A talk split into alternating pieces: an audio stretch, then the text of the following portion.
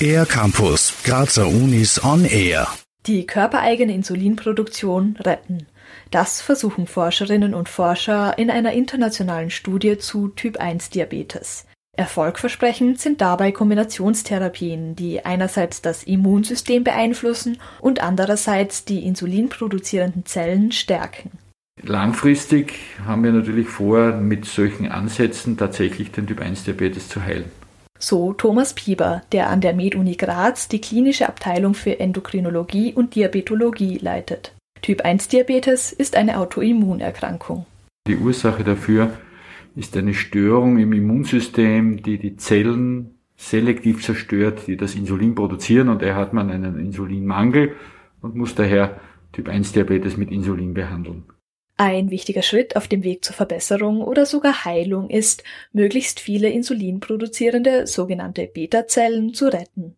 Eine internationale Studie hat gezeigt, dass eine Kombinationstherapie gute Erfolge erzielen kann. Sie besteht zum einen aus bestimmten Antikörpern, die das Immunsystem beeinflussen, und zum anderen aus einem Medikament namens Liraglutid, das die Beta-Zellen stärken soll.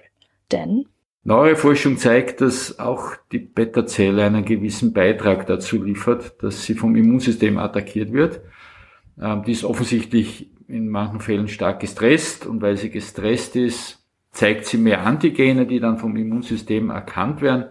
Eine verbesserte Sauerstoffversorgung in den Zellen sorgt zum Beispiel dafür, dass sie sozusagen weniger Angriffsfläche für das Immunsystem bieten. Eine neue Studie soll jetzt eine weitere Kombinationstherapie erforschen. Dabei kommt Verapamil zum Einsatz, erklärt Thomas Bieber. Verapamil ist ein schon viele Jahrzehnte bekanntes blutdrucksenkendes Medikament, das den Calciumstoffwechsel in den Zellen beeinflusst. Und da wurde herausgefunden, dass wenn die Zellen, in dem Fall die Beta-Zellen, gestresst sind, dann wirkt sich das auch auf ihren Calciumstoffwechsel aus. Die groß angelegte internationale Studie steht unter Grazer Leitung. Dafür werden auch noch weitere Studienteilnehmerinnen und Studienteilnehmer gesucht. In Frage kommen neu mit Typ 1 Diabetes diagnostizierte volljährige Personen. Nähere Infos und der Kontakt für die Studienteilnahme sind unter www.medunigraz.at slash news slash Gesundheit zu finden. Für den R-Campus der Grazer Universitäten Johanna Trummer.